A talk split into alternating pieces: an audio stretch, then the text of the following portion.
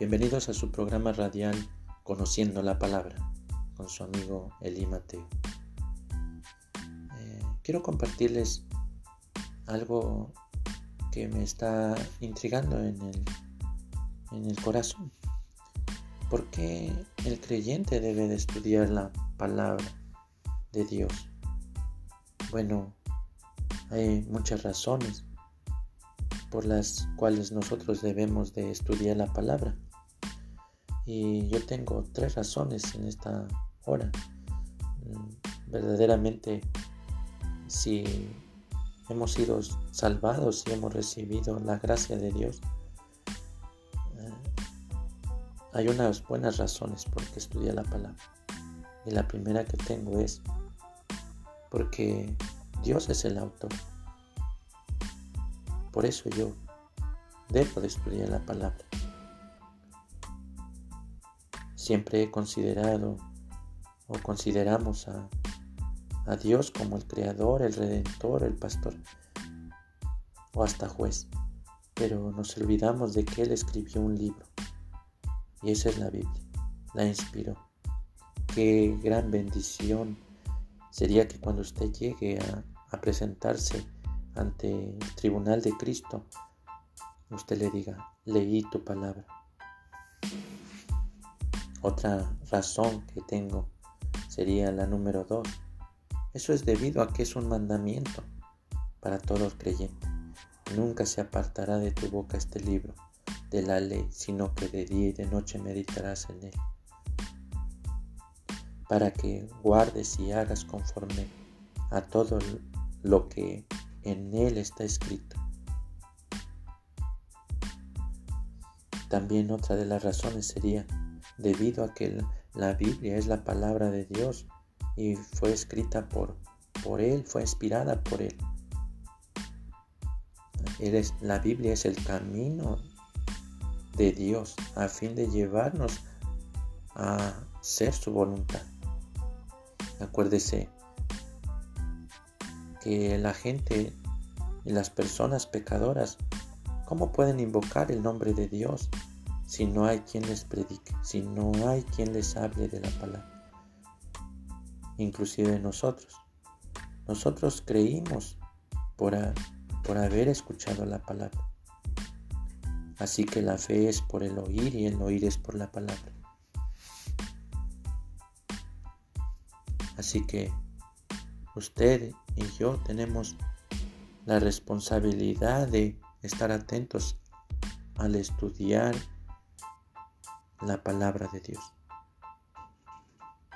Acuérdese quién le dio la gracia. Este fue su programa radial Conociendo la Palabra. Que Dios los bendiga.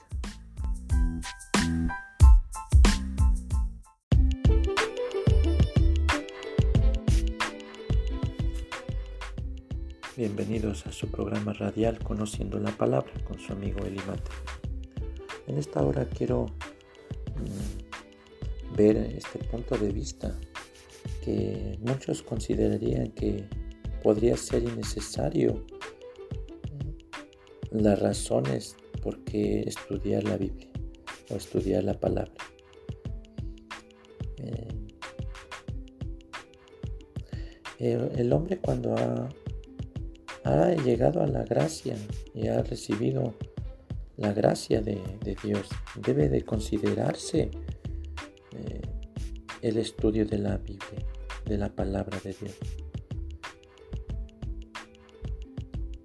Deberíamos de considerarlo. Todo creyente debería de considerarlo. ¿Y, por qué debe de haber razones por qué el creyente debe de considerarlo? Bueno, uno de los de los buenos puntos de tener una razón por qué estudiar. Mire, usted y yo, al estudiar la palabra, somos santificados por medio de la Biblia y del mensaje de, de la palabra. Dios nos habla a través de su palabra. Dice San Juan, capítulo 17 santifícalos en tu verdad. Tu palabra es verdad. La palabra de Dios es la verdad, es la que nos va a santificar. Nos va a enseñar a caminar en obediencia. Esa es una buena razón. Dice la carta de Pedro, capítulo 2. Desead como niños recién nacidos la leche espiritual, no adulterada, para que por ella crezcáis para salvación. También Pablo le dice a los hermanos de la iglesia de Tesalónica, pues la voluntad de Dios es vuestra santificación, que os apartéis de toda fornicación. ¿Cómo no considerar el estudio de la palabra? Si la palabra de Dios me enseña a vivir una vida santa. Y como decía el salmista, David, ¿con qué limpiará el joven su camino? Y él mismo contesta la pregunta, con guardar tu palabra. Con todo mi corazón te he buscado, no me dejes desviarme de tus mandamientos. En mi corazón he guardado tus dichos para no pecar contra ti. Y que dice el proverbista también, toda palabra de Dios es limpia. Él es escudo a los que en él esperan. No añadas a mí a su palabra para que no te reprenda y seas hallado mentiroso. Este fue su programa radial Conociendo la Palabra. Hasta la próxima.